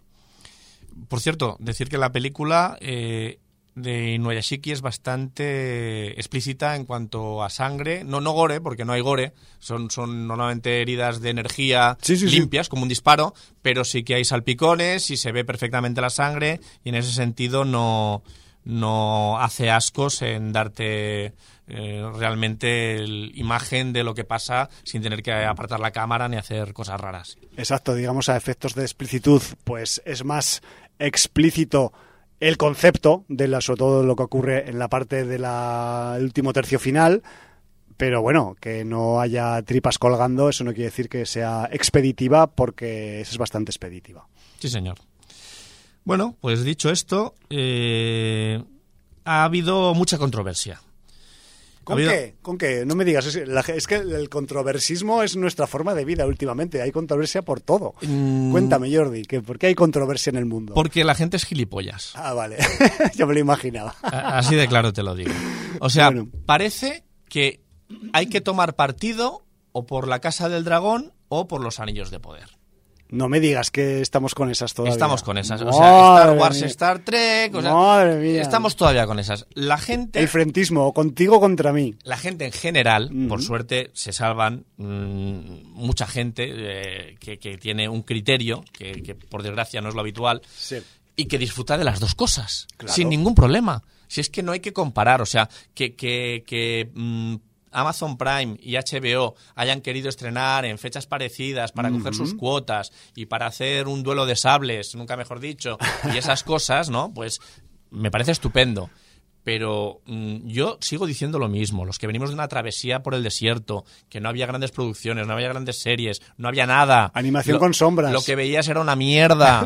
y, y ahora estamos en la época dorada de las producciones para televisión. Y, y- Que tenemos fantástico, tenemos Claro. eh, fantasía heroica, tenemos Oye, de todo. Disfrutad de lo que tenéis. Y si algo nos convence, dejad de verlo y a otra cosa mariposa. Y no tenéis que hacer duelos y decir que esto es mejor y que esto es peor y que esto no me convence y que esto no vale una mierda. Y, y no sé por qué la gente odia tanto. ¿Por qué hay tanto odio dentro de la gente? Ya, igual porque O sea, no hace- estamos tan descontentos con nuestras vidas porque no hacen gimnasia. que no sé. tenemos que odiar algo para, para, para desfogarnos. Hombre, a Es ver, que va, va por ahí. No lo sé, pero entiendo que el, el ser humano debe buscar un equilibrio. Pues si estás odiando todo el día, pues estás un poco desequilibrado. Yo, yo también soy un gran odiador, pero también soy súper amante. Y Tú, además tú eres desa- poco odiador. de- tú- desaforado. Tú, la verdad, en ese sentido, a ver, eh, hay gente incluso que te. Si te audiencias que te dicen que eres buenista, porque Bueno. tú en general, ya cuando ves algo solo por el hecho de que alguien se ha tomado la molestia de Pues, hacer algo, es que producirlo, intento valorarlo. filmarlo, rodarlo, coger un. Pues yo también entiendo, y yo soy más hater que tú, porque a veces Bueno. me, me- me sube la ira y, y digo. No, pero es normal y aparte cosas- bueno, pero eh, empleamos nuestro tiempo en cosas, en, en- en supuestamente pues entretenernos y a veces nos entretenemos más y a veces menos. y a veces menos, pero tampoco es para hacer una guerra de dos frentes o yo qué sé. Correcto. Pero bueno, Dicho lo dicho, mm, me vi los dos primeros capítulos de Los Anillos de Poder, de Vale. la nueva serie de, de Prime Video, sí, y, y me he visto el tercero de La Casa del Dragón. vale. Eh, yo no voy a comparar, porque a mí las dos me están dando suficientemente suficiente entre- entretenimiento para seguir viéndolas y las voy a disfrutar las dos. Pues me parece Dicho genial, esto, eh. con el señor, mi relación con el Señor de los Anillos, ya lo expliqué. Yo, el Señor de los Anillos, la trilogía literaria, me la leí con 18 o 19 años, se me hizo densa, se me hizo pesada, pero me la leí. Es larga, de narices. Sí, pero es que además, a ver, es tiene mucha floritura, mucho estilo muy académico del señor Tolkien, eh, mucha descripción, mucho- y bueno, pues a mí se me hizo un poco cargante. Mm, en la misma época me leí el Dune de Frank Herbert ¡Hola! y lo disfruté, de hecho me leí los tres del tirón, lo disfruté como un enano. O sea, Ya, eh, como un enano de... De la Tierra Media. La Tierra Media. O sea que, en este sentido, eh, no sé, mm, sencillamente, El Señor de los Anillos lo encontré más farragoso y con Herbert disfruté mucho más. o es de otra época Con los. Fremen y los Atreides y los Harkonnen. Dicho esto, El Hobbit no me lo leí hasta muchos años después y nunca me leí el Silmarillion. ¿Por qué digo esto? Porque el Silmarillion es la base de esta serie del Señor de los Anillos, Los Anillos de Poder. Vale, que te lo iba a preguntar enseguida. Sí, se va miles de años antes de los hechos acontecidos en El Señor de los Anillos Vale. y de hecho se va a la época anterior al forjado de los Anillos de Poder. Por eso Vale. la serie se llama Los Anillos de Poder. O sea que nos podríamos, no sé cuánto, igual 5.000 años. O 2.000 No, años. ahora, o- es, que, es que no me pongas en esa tesitura, porque ya te he dicho que no me he leído el Silmarillion, Vale. porque, a ver, el Silmarillion... Pero, pero muy atrás, ya está. El Silmarillion es un compendio de relatos que Tolkien publica unidos, no sé si Tolkien o ya después de la muerte de Tolkien, y que es más una enciclopedia de la Tierra Media Vale. que unos hechos novelados, como puede ser El Señor de los Anillos, que es una novela. Vale. Entonces, sí que se cuentan historias dentro del Silmarillion, pero... mm, Cortas. No, no, más que cortas, eh, eh, en plan mitología. Vale. No, no, o sea, parece más un relato mitológico que Vale, no vale, que vale. no una novela o un cuento como el Hobbit. Entonces, eh, eh, es, es un palo. O sea, es un palo. Yo no me lo llegué ni a leer y mi hermano, que el Señor de los Anillos se lo ha releído como cuatro o cinco veces, Silmarillion se lo leyó una vez y nunca más Santo Y no Tomás. pudo. ¿Vale?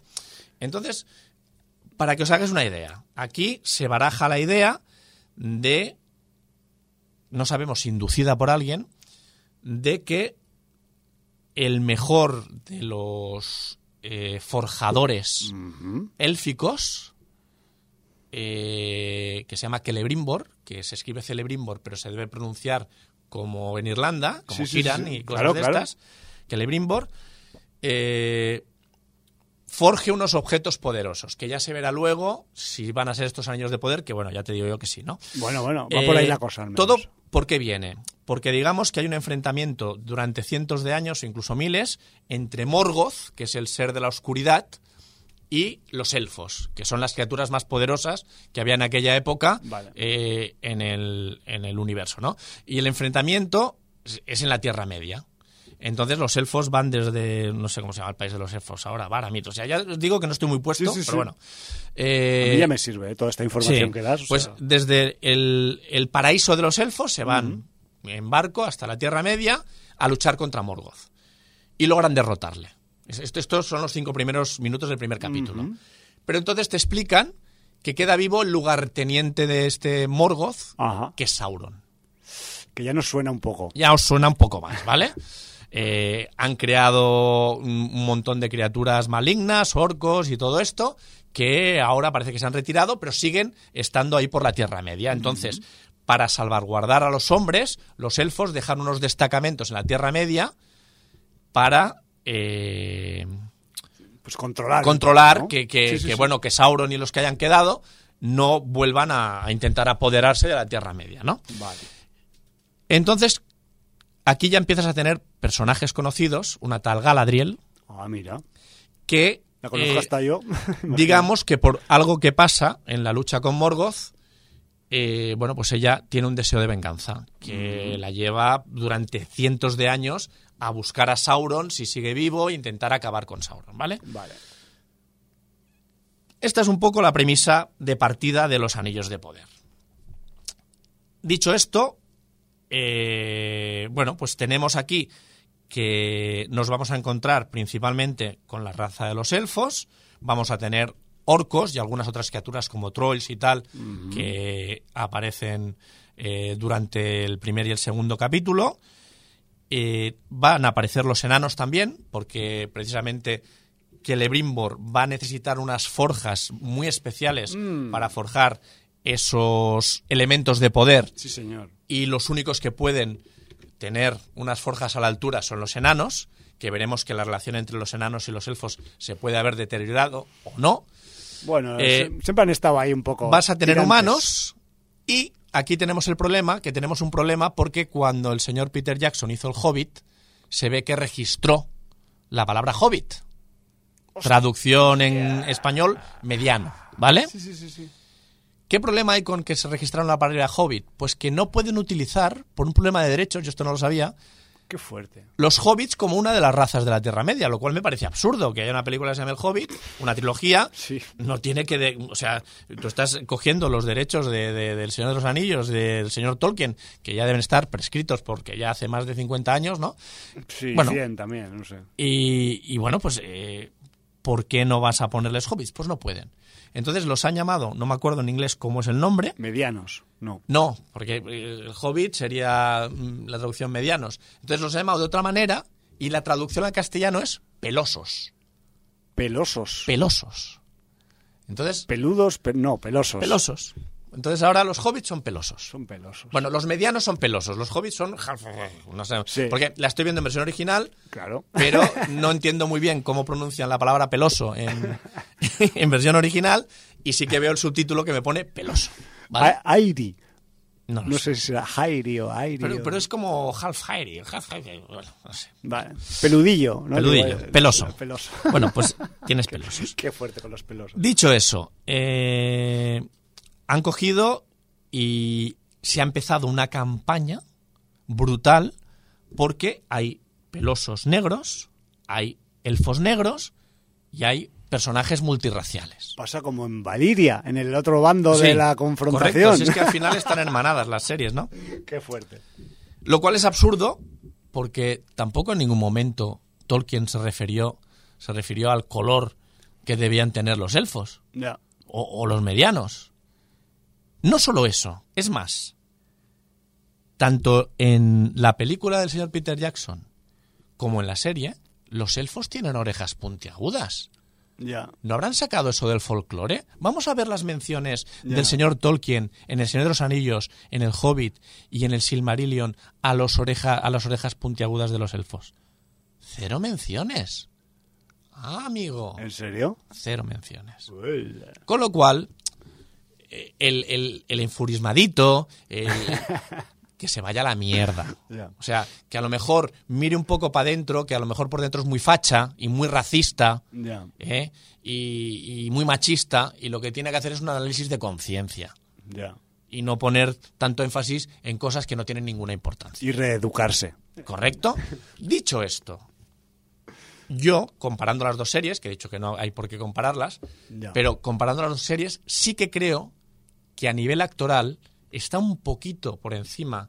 No te digo ya Juego de Tronos, que está incluso por encima a nivel actoral para mí, mm, que La Casa del Dragón. Ahora hablaremos de, también Sí. del tercer capítulo de La Casa del Dragón. Pero La Casa del Dragón para mí está un poquito por encima a nivel actoral mm, que, que la, la del Señor de los Que Anillos. los anillos. Pero, por otro lado, sí que es verdad que se han gastado una de dinero para hacer estos anillos de poder eh, Prime Video, que se nota en el diseño de producción, en la CGI, en los escenarios. Estás viendo la serie, puedes parar la serie en cualquier momento, extraer el fotograma y te sirve de fondo de pantalla del ordenador o del portátil. Yo, yo, yo. Cualquier Quali- captura de pantalla random Quality. de, de la o sea, quality, quality y además espectacular, bonita, buenos planos, iluminación acojonante, o sea, realmente eh, es deliciosa visualmente, Bueno. es deliciosa visualmente, pero la gente pues ha empezado a ver fallos y o sea, es que hay hilos en Twitter de gente que es hiperestudiosa, hiperestudiosa de, de, de Silmarillion, o sea, Claro, es que vaya, vaya tema también porque hay Claro. gente muy, muy Claro. especializada en la ese primera, rollo. la primera escena de- del primer capítulo es Galadriel, de niña, eh, lo que los elfos tienen de barquito de papel es algo que tiran al agua de papel y, y se convierte en un cisne. Se Hostia. monta y, o sea, sí. Se, se moja y se deshace. Tiene papiroflexia a nivel dios, ya Vale, vale. Galadriel con, con 11 añitos, ¿vale? Pero hay un grupo de elfos, niños y niñas, que la están siguiendo y empiezan a tirar piedras para intentar hundirle el, el- el cisne este acuático que ha hecho, sí, ¿vale? sí. Y entonces ella, ¿cómo reacciona? Cuando se lo hunde, reacciona con violencia y agrede a puñetazos, a, que es un poco para mos- mostrarte el carácter de Galadriel, ¿vale? Sí, sí, sí. Pues ya ha salido un hilo de Twitter entero diciendo que en. Es que ahora no sé si se llama Beremir, igual lo estoy diciendo mal. Bueno, en el reino de los elfos, Sí. en- en- en el continente donde viven los elfos, precisamente está prohibida la violencia y no puede haber actos de violencia. Y que realmente no sé qué elfo falla y hace un acto de violencia y es sancionado. O sea, que es como, como el reino de los cielos y no Sí, se puede sí. hacer nada. Entonces, Como- ya. Como en- las pistolas en Claro, Corea. entonces ya empieza la serie como al pie porque está haciendo un acto de bullying. se, en está, un- se está defendiendo. Bueno, no, pero primero hay un acto de bullying, Sí, sí, hundiéndole el, el cisne con las piedras y luego ella se defiende con violencia. Pero igual en es- un sitio donde la violencia no existe. Pero quizás son los niños que todavía están educándose. Bueno, pero, pero para que me entiendas, ya la gente ya le ha sacado punta a esto. Ya, ya, ya. Luego hay Mucha una, punta. hay una escena donde se mete un elfo, un elfo negro, eh, en unas cuevas y va con una antorcha. Entonces ya ha salido quien ha dicho, los elfos y los enanos tienen visión nocturna, no necesitan eh, las antorchas para ver en la oscuridad. No, No. no. Los elfos y los enanos, claro, los elfos y los enanos no son murciélagos, no tienen sonar. No tienen Entonces, sonar. en la oscuridad absoluta no ven. Son como los gatos, con muy poca luz, su iris les permite reflejar la poca luz para ver mejor en la oscuridad. Sí, sí, sí. Pero no la oscuridad total. Y además, además, flaco favor le harías al espectador si metes a un elfo en, En una en cueva. una cueva sin la antorcha. Claro, es ¿Qué que pones la pantalla negra? Que nosotros no somos elfos. Claro, entonces, a ver, entonces le han sacado punta a todo. La serie no es perfecta, pero la serie está entretenida, se deja ver, te cuenta muchas cosas y, y yo la voy a seguir viendo porque me ha parecido una serie disfrutable. Y aparte que, que estoy mirando y solo son ocho capítulos. Sí, Que ya- se podría ya- considerar miniserie. Ya llevamos dos, porque como eh, anticipó una semana HBO el estreno de La Casa del Dragón, Claro. eh, Amazon Prime vio que le llevaba la otra ventaja y dice, pues ahora te voy a joder, voy a poner dos de golpe y así estamos a la par. estamos ahí. Y entonces ahora tenemos House of the Dragon los lunes y eh, Los Anillos de Poder los viernes. Los viernes. Pero tercer capítulo y tercer capítulo. O sea, Vale. quiero decir, hemos visto el tercero de House of the Dragon este lunes y el viernes tendremos el tercero de Los Anillos de Poder. Pasado mañana. Correcto.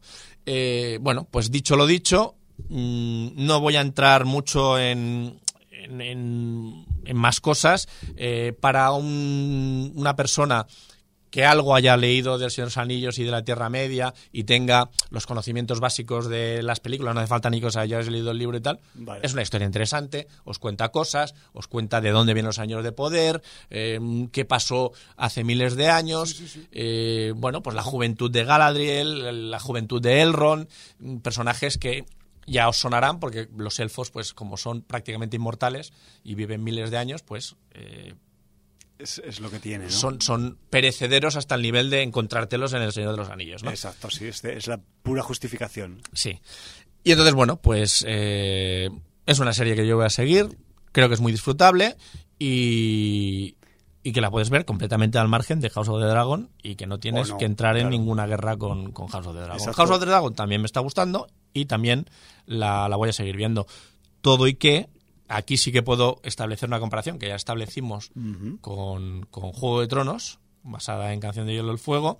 Y ahora cuando entremos en capítulo 3, pues hablaremos de que todavía esa diferencia en el capítulo 3 es más patente. Más evidente. eh, por cosas que pasan que, bueno, ahora entraremos. No sé, no sé si tienes alguna pre- pregunta de los Anillos del Poder. A ver, yo como soy totalmente profano, que a pesar, me he visto las dos trilogías del, del Peter Jackson, pero mm, si te digo la verdad, o sea, me acuerdo de cuatro tontadas de cada una. Eh, entiendo que también en esta serie o miniserie, si está basada en los eh, relatos segmentados del Silmarillion, se habrá podido pues un poco mm, dar un poco de rienda suelta a los guionistas también, entiendo. Claro, ¿O el, qué? el problema es cuando choca con alguna de las cosas Que ya han ocurrido Claro, en el porque futuro como bien te explicaba el Silmarillion, prácticamente es un relato mitológico enciclopédico. Ya. Con lo cual te quedan las cosas, las premisas han de quedar muy claras. Ya. Y, y en este sentido, Tolkien era un tío que, que, que- que trabajó Metódico, mm, sí. de una manera que, bueno, incluso hi- hizo el idioma élfico, o sea, realmente era, era un obseso del detalle. Sí, sí, sí. Entonces, ¿qué pasa? Pues que si Tolkien era un obseso del detalle, tiene muchos seguidores que son obsesos del detalle. Ya, ya, Entonces, ¿qué pasa? Que cualquier licencia creativa que hagan con los anillos de poder va a salir automáticamente una horda, nunca mejor Una dicho, horda de toros. de, de- de fans eh, tolkienianos, si se puede llamar de esta Sí, manera, sí, sí. Que, que- que van a, a decir lo que aquí en Cataluña llamamos el nom del porc, que es una manera de decir, mm, te van a decir de todo por, por, por, bueno, por... Por salirte de la línea. Sí, por salirte de la línea, esa es la manera mm, más clara de expresarlo. Y bueno, pues eh, va a ser inevitable, va a ser inevitable. Yo en este sentido, pues como no, no soy ningún tipo de fanático del Señor de los Anillos, La disfrutarás más. la voy a disfrutar más, eso seguro, y no, no voy a tener ningún problema en, en este sentido. Eh, espero que la serie me dé entretenimiento, vayan pasando cosas y, y que no me aburra. Y Bueno, no le pido mucho más. Y también supongo que tendrá un reparto bastante coral, ¿no? Entiendo. Sí, el reparto Eh, es súper coral. Hay mucha gente que se está metiendo con la actriz que hace de Galadriel. Vaya, no les está gustando. Y, y bueno, sí que es verdad que ya te digo que a nivel actoral encuentro que está un poquito por debajo de House of the Dragon. Vale. Pero bueno, eso es una percepción mía de los primeros capítulos y no sé si Sí que- compartida con más gente o no. Que ya se irá viendo, ¿no? Cómo, cómo evolucionan. Sí.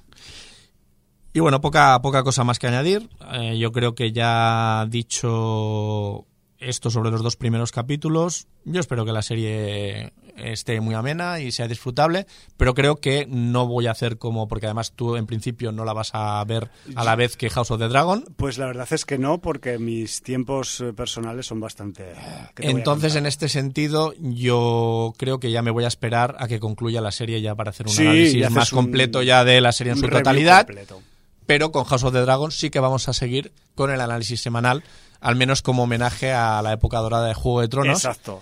Y a Y- nuestra condición de sin Y audiencia. a nuestra condición de que nuestra despedida del programa es Valar Morgulis. O sea, eso no se puede borrar, ¿no? Sí, y además eso, que, que- que también pensando en estas entregas semanales, que, que yo me vuelvo siempre un poco loco, antes hablábamos de que, eh, pues eso, la nueva Hellraiser eh, se estrena eh, a la, una vez ha empezado ya el Festival de Sitges, pero claro, todas, todas las entregas eh, seriadas también en las próximas semanas y en el mes de octubre, muchas de ellas van a mm, finalizar y mm, vamos a tener que andar sorteando eh, los visionados festivalísticos con los de las series y va a ser todo muy loco, tío. Pero bueno, eh, para eso estamos, para eso venimos aquí.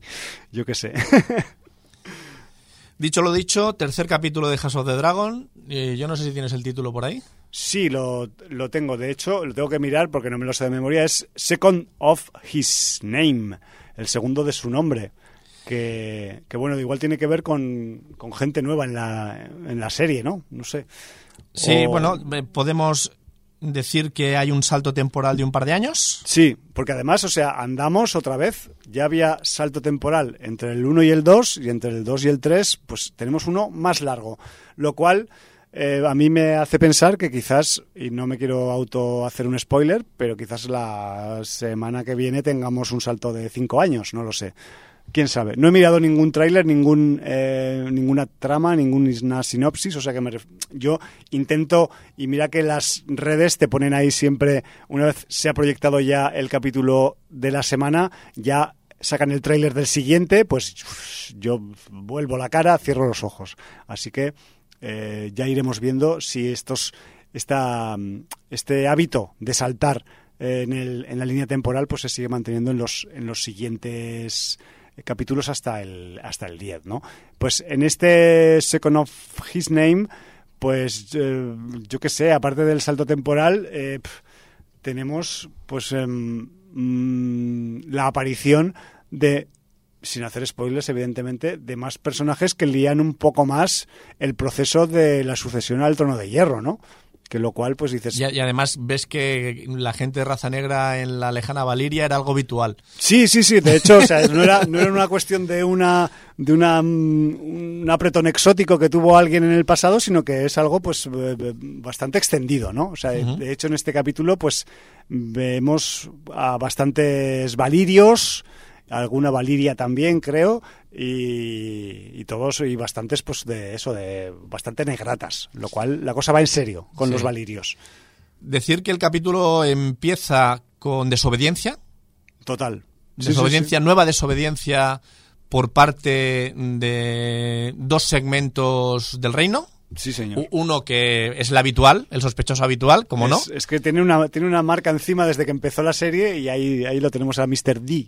Y bueno, con, con ese inicio, eh, que son unos cinco minutos de acción, pasas pues a... Cosas de la corte. Sí, cosas de la corte, politiqueo y el segundo aniversario de un nuevo personaje. Eso que también esto, pues estos personajes, como han pasado dos años desde el capítulo anterior, pues bueno. Eh, dos años la, y algo, porque claro, la, hay, la, hay un, la gente un cumple, periodo de gestación. La gente cumple años, la gente se incorpora al organigrama del árbol genealógico que le toca en cuestión y además se celebran los cumpleaños por todo lo alto en este en, en, Poniente macho cuando toca ahí celebrar algo o sea es que lo celebran vamos o sea a topaco o sea acordaos de el torneo del capítulo 1 pues aquí lo que tenemos es una cacería. Sí señor. Una cacería en el bosque real que ya salía el bosque real en, en la otra serie en, en Juego de Tronos. Y bueno aquí digamos que asistimos a una de esas cacerías reales en el bosque real todo muy real que por cierto, la tienda de campaña real, que es prácticamente el velador real, madre mía, por dentro, hasta puto, cuadros tiene. Puto Joder. palacio, ¿eh? Sí, sí. palacio portátil. Pero bueno, que, que, que, vemos desde dentro también, igual que veíamos el torneo desde dentro en el capítulo 1, aquí también pues un poco vemos esos entresijos y esas piezas que son más cotizadas dentro del bosque real para la cacería y esos tiras y aflojas que suele haber también en las cacerías, porque creo que como pasaba en las películas de Berlanga, eh, cuando se hacen cacerías los hombres de negocios, pues van ahí a, a, conspirar y a especular un poco, ¿no? Yo, si te digo la verdad, esperaba que se especulara un poco más en esta cacería, que a efectos prácticos, pues ha sido bastante mm, a riesgo de hacer un spoiler, tranquila, entre comillas. A ver, yo, yo he visto cosas. ¿Algún detalle ha habido así de, sí. de, de decir, bueno, de, de, descolocarte un poco? Yo he visto, he visto analogías, eh, porque además había un presagio, y entonces el presagio se ha cumplido de otra manera, ya. curiosamente. He querido ver un doble homenaje, uno a la Casa Baración, Totalmente. Que ningún Baración ha salido, creo, hasta el momento. No sé si hubo alguno en el torneo, pero yo diría, yo diría que no. Es que igual en esos años igual no estaban muy bollantes. Bueno. No lo sé, no, no lo recuerdo. Sí, pero ya están los Arryn por ahí, ya, ya, están los Lannister, conocemos un Lannister este ha, capítulo. Han tardado tres capítulos sí. en salir, pero han salido. Al los, menos, los caga oro. Al menos explícitamente. Sí. Y aparte del homenaje a la casa Baratheon, con esa cacería y sobre todo con lo que quieren cazar. El objeto de deseo. El objeto de, de deseo. Eh, yo veo un homenaje claro a Robert Baratheon, con una escena que hay luego en un claro del bosque. Con dos personajes y un animal. Pues sí, y de hecho yo en mi perversa mente pensaba que quizás en esta cacería en el bosque real íbamos a tener otro Baratheon por ahí, pero no. Eh, pero bueno, eh, entiendo que también hubiera sido lo más obvio, porque eh, también se, es, es, uno de los hechos más conocidos de la trama de, de la serie madre, ¿no? esos, esas, esas eh, circunstancias que, o esos hechos que a veces ocurren de forma eh, pues imprevista en las cacerías, sobre todo cuando la gente va pedo.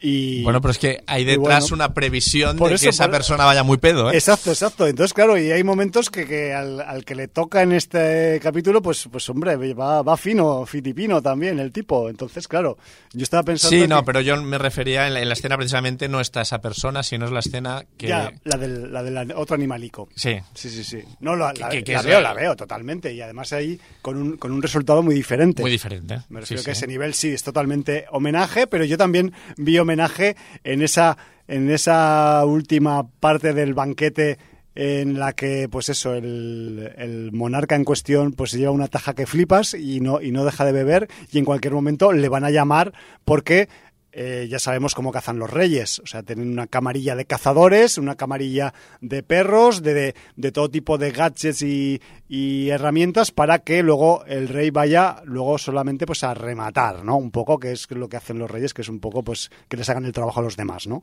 Sí, pero eh, Viserys realmente, o sea, mm, recordemos los detalles. O sea, la serie tiene poco subtexto, pero cuando tiene subtexto los detalles no están mal. O sea, recuerda que Viserys es un rey que se corta en el trono de hierro. Exacto. Y las, los cortes se le infectan. Uh -huh.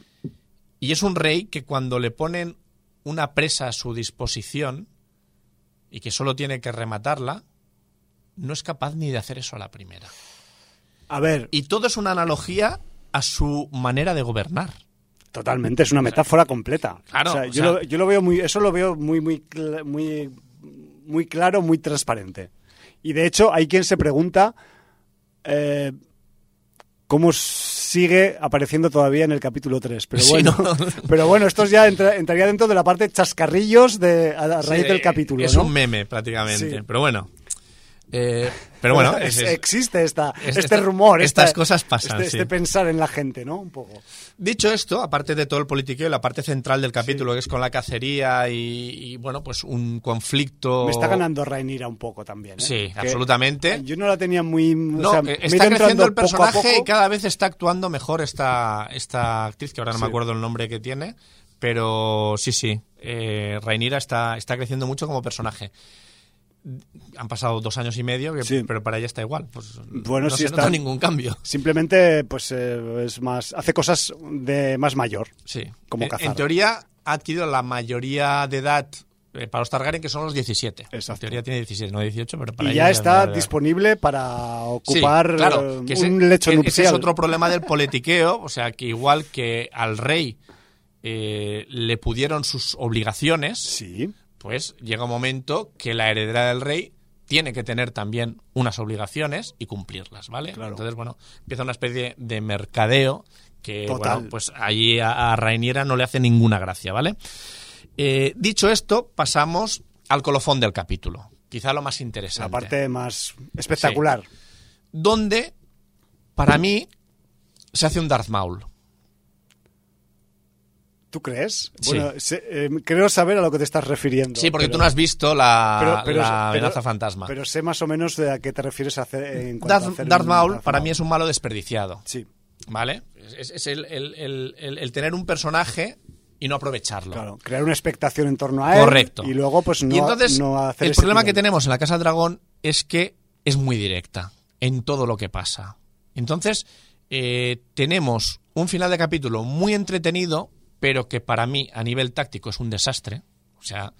Táctico como serie, ¿te refieres? No, táctico como la ejecución de la idea loca, uh -huh. porque no, no es capaz de asumir el recibir ayuda, le lleva a una idea absolutamente absurda, que la resolución es has tenido la suerte. Digamos que es una audacia, ¿no? Una audacia, pero de flor en el culo. O sea, es ya, que, ya. a ver. Eh, audacia con muchas comillas. Joder, joder. O sea, mm, yo es que me acordaba de, de Jerjes y, y, de las flechas a los 300 y no sé. Ya, ya, decir.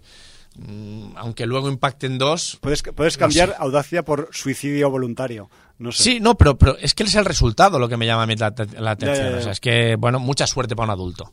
Pero bueno, dejémoslo ahí. Ya.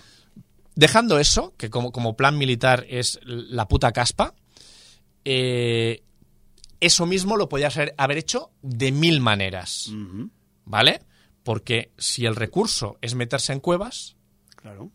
tú coges toda esa mierda de madera de deriva que hay ahí, que hay toneladas de madera de deriva, las pones en las puertas de la cueva y con el dragón las prendes, un mito y para afuera. Así va, a no ser que estén conectadas por sitios más En el lejanos, otro lado también lo pones. O sea, quiero decir, Sí, una sí, cueva sí. puede tener salida adelante y atrás. Y ya está, se acabó. Ha de salir en algún punto. Porque si sale debajo del agua no te sirve. No. Entonces, madera de deriva, dragón prende eso, que, que es un escándalo. Eso. Lo que haces para cazar conejos y comadrejas en las madrigueras, ahumarlas Sí, sí, es sí. que no, no, no hay ningún secreto. Y, y eso eh, eh, lo sé yo, que, que soy un tipo de ciudad del siglo XX-XXI, ¿no? Pues, en fin. Dicho eso, que, que el, el plan es una mamarrachada, eh, encima desperdicias un personaje que, que al menos yo quería saber del trasfondo, del origen, de, de mil cosas. Verlo sin máscara. Entre otras cosas. Yo no he dicho el personaje, pero tú acabas de decir. Pero bueno, Bueno, a muchos llevan máscara, algunos. vale, pues eh, O yelmos. preci- precisamente esa máscara ocultaba unas cicatrices, unas heridas, también en la cabeza, eh, mm, ese cuero cabelludo a, a realmente a mechones. Sí, sí, sí, que hay- era un personaje Allí que había, había un sufrido. sufrimiento, Sí, sí, sí. a- allí había una razón para hacer lo que hacía, allí había muchas cosas. Y como no se expliquen con, con una especie de, de- de flashback, Flashback o algo, eh, no sé. más adelante, que yo creo que con el tratamiento que han dado en el capítulo eso no se va a producir, No, y además como van saltando para adelante en vez de para atrás en Por el eso te digo, pues, pues yo cuando vi el final me pasó como a ti, cuando vi ese final me quedé a cuadros, dije, Claro. hostia. no, no habéis podido, O sea, cabrones. es que, es que nos importan una mierda los personajes, no profundizáis en absoluto. A ver, a nivel de personajes, no, no voy a entrar en actuaciones eh, actorales, ¿eh? Sí, sí, a sí. nivel de personajes, Juego de Tronos le da sopas con onda a la Casa del Dragón. Me temo que sí, Y las comparaciones, las comparaciones son odiosas, ya lo sabemos. totalmente. Pero, hostia, es que, bueno, yo entiendo, ¿eh? Entiendo que, eh, el apoyo literario de, de cinco magníficos libros de Martin para construir unos personajes hace que tengas multitud de personajes y muy ricos en Canción de Hielo y Fuego y por lo tanto en Juego de Tronos que en Canción de Fuego y Sangre, que es un solo libro, que además, según dicen, yo todavía no lo he leído, bastante mediocre comparado con los de Canción de Hielo y Fuego, y solo el bagaje de un solo libro, pues tampoco te da para desarrollar unos personajes. Y si tampoco los guionistas están muy acertados en la labor y deciden ir por faena, O no les da tiempo porque el No tiempo de sé. producción, oye, que aquí que tenemos que pasar X años en X capítulos. Pe- Pero eso es precisamente, Tírale, tírale la ese caña, es precisamente el caña. problema que tuvo las dos eh, temporadas finales de Juego de Tronos. Sí, posiblemente. Eh, esos viajes que parecían casi de Star Trek con teletransporte, Exacto. eh, ese transcurrir del tiempo rapidísimo, eh, esos personajes acelerados. Sí, sí, sí. Y, y a mí, me, no sé, me parece una pena. Me parece una pena porque me, me falta algo. Me falta algo. Encuentro elementos comunes, pero le falta una profundidad que yo echo de menos. La Ya. profundidad que eché de menos en las dos últimas temporadas de Juego Ya, de ya, Tronos. ya. Lo veo, lo veo. Pero bueno, eso no quiere decir que sea una serie que, que no tenga momentos muy disfrutables y, y que bueno, que, que está entretenida y que joder, Hombre, toda la parte final es muy cañera, claro, hay que decirlo. mm, es a mí, a mí me está dando entretenimiento de sobras y suficiente Sí. como para ser serie prioritaria para ver cada semana y Sí, sí, bueno, sí. eh, me parece perfecto. Pero sí, como tú dices, pues las comparaciones con la serie madre, pues pueden doler, o podrían doler en un momento dado. A No- ver, no- ¿Nos hemos comido el programa? eh, me temo que sí. O, prácticamente comido. O sea, si Qué- no, qué, qué desastre. si no lo hemos comido, nos queda un rabillo solo. No, de- no sé- no sé cómo nos, rabillo de la pera. cómo nos pasa esto. Pues porque estamos ejercitando el noble arte de hablar. ¿no? Por hablar. Hablamos mucho. no sé si es noble o no, pero lo ejercitamos que te cagas. En fin, se me ha pasado en un pispás. Eh, sí, yo simplemente eh, eso que a pesar de que quienes no os hayáis puesto todavía o con el capítulo 3 o con la serie House of the Dragon, que tampoco las palabras de Jordi os hagan echaros para atrás porque eh, a pesar de que comparándola con la serie madre pues sale escaldada, eso no quita que tenga unos eh, grados de nivel de interés suficientemente altos como para disfrutarla cada semana. Yo al menos la estoy disfrutando. Debo reconocer que mm, muchas veces me veo poniéndome en el puesto del guionista y queriendo cambiar algo. O sea, no voy a decir qué cosas concretas porque también son spoilers. Pero sí que es verdad que con, con la serie madre eh, la satisfacción era más redonda y, y estaba más garantizada, por decirlo, de- por usar una frase un poco hecha con la satisfacción, ¿no? Y aquí, pues, eh, pues realmente, pues la están peleando, la están peleando, hacen lo que pueden y no está saliendo, pues, todo lo, lo potente que podría salir. Pero bueno, también habría que eso, eh, echarle un ojo al libro a ver si en el libro, pues, está tan tan bien o tan mal o tan regular o simplemente es una traslación mm, pues más o menos libre porque no sabemos tampoco como no lo hemos leído el libro si nos, los guionistas están un poco tomando una inspiración o están siguiendo el libro. Me refiero que el libro supongo que no lo siguen demasiado porque solo el guion de la serie está basado en una parte del libro, que no sé si es la segunda parte. La segunda parte, según dicen, sí. Entonces, bueno, pues yo qué sé. Entiendo que son hechos históricos, que eh, pasará lo que tenga que pasar, porque luego ya sabemos cómo es el futuro, gracias a la serie madre, pero claro, el proceso de cómo pasa, pues se puede contar de muchas formas. Y ahí es donde reside un poco la gracia de la serie. Y bueno, yo qué sé. Eh, quedan siete. A ver si la cosa se, se, se, entona más, ¿no? Que me refiero que no es que esté mm, mal, pero podría estar mejor, ¿no?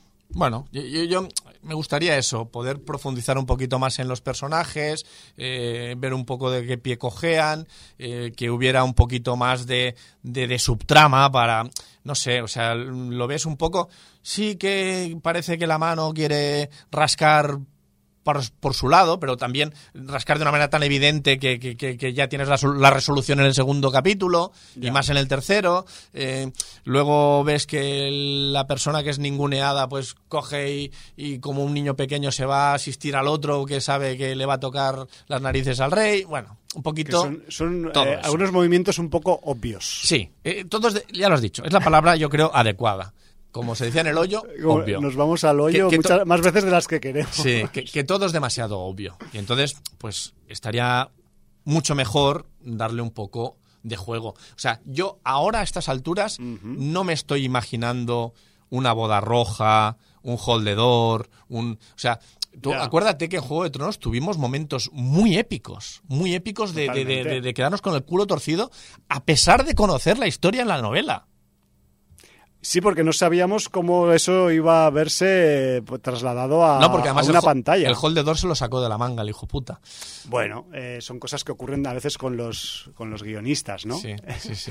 Pero bueno, yo qué sé, eh, sí que es verdad que esa, esa, en general, mano izquierda que debería haber en el tono general de la serie y de los personajes, pues, pues no está. No está, pues por, por esta estas sucesivas razones que estamos eh, comentando desde, desde hace un rato y también pues desde que empezamos un poco a comentar la serie hace, hace un par de semanas, ¿no? Me refiero que a ese nivel pues ya iremos viendo por dónde evoluciona la cosa. Me refiero que ahora, tal y como han quedado el asunto de los peldaños de piedra, que yo pensaba que, que, eso igual iba a durar más tiempo. Hombre, a ver, ha durado dos años, pero han sido los años en los que ha, ha habido un lapso entre el capítulo 2 y el capítulo 3. Me refiero que nos hemos quedado un poco ahí como a dos velas y era como una especie de conflicto enquistado que, que, que, luego se resuelve también como se resuelve. Solo, solo, hacía falta una carta para espolearlo. Exacto. Lo que son las cosas. Sí, una, ¿eh? una, un, cuervo, ¿no? Un bueno, cuervo. en este caso no, no, es un cuervo, es humano, el emisario. Un, humano, pero cuervo bueno. humano. Por cierto, hablando de cuervos humanos, eh, se supone que a estas alturas de la historia de Poniente ya existe el muro y existe sí, la, la, guardia de la, la noche, de la noche ¿no? Pues bueno. eso. Eso, guionistas, ¿para cuándo sale esto? Bueno, al fin y al bueno, cabo, ya, ya, ya, veremos. Ya iremos viendo porque ya hemos visto pues a los a los a, a algún Lannister en este capítulo y además pues igual no con la intensidad de sus futuros sucesores, pero bueno. Pero ya que, hablando de Casterly Rock, que, que, hablando, apunta, sí. apuntan ciertas maneras, ¿no? De, de, su bravuconería, de su forma de hacer así un poco echados para adelante. Y, y, bueno, que, que vete tú a saber, pues, por qué no hay Lannisters todavía en el Consejo Real. Y dejo una cosa que se ha preguntado mucha gente al ver el capítulo, el final del capítulo, y es ¿Puede un Valirio montar un dragón sin ser Targaryen? Pues vivían encima de un volcán. No sé si un volcán no, pero, es lo mismo pero que un dragón. La gente que se haga esa reflexión, que piense que a lo mejor ese Valirio es 50% sangre Targaryen. Claro. Y su madre le puso un huevo de dragón en la cuna cuando nació. Bueno, lo digo porque lo he consultado. Bueno, y porque existe una enciclopedia de, de, Poniente y que la podéis leer igual que la Wikipedia, pero eh, Ponientepedia. Los Targaryen, los niños, en vez de venir con un pan debajo del brazo, Exacto. venían con un huevo de dragón debajo del brazo. Bueno, eh, ¿cómo entrenar a tu dragón? Y todas esas movidas. Bueno, oye, que nos marchamos, que sí, se, que se nos va la castaña. Como siempre. Inuyashiki vuelve a ser el, el objeto sonoro con el que nos despedimos. Buena banda sonora, ¿eh? Sí, sí, sí, al, al nivel de, de lo desarrollado en la pantalla. Eh, Yutaka Yamada es el, es el autor, el escoretista de Inuyashiki, la película de 2018. Y si antes hemos empezado con el tema principal de la película, pues ahora nos vamos con uno que es, me ha gustado a mí porque es un poco así electroniquillo, así con unos ritmos partidos así, que me recuerda un poco de lejos a algún ejercicio de drama and bass o una cosa así que se llama Power. Y que pues en esta película otra cosa no habrá, pero Power hay un rato, así que con Power de la banda sonora de Inuyashiki nos marchamos por donde hemos venido, no sin antes sin despedirnos, pues como se despide una en este programa. Desde los peldaños de piedra, Valar Morgulis. Motherfuckers de Tokio o de Japón.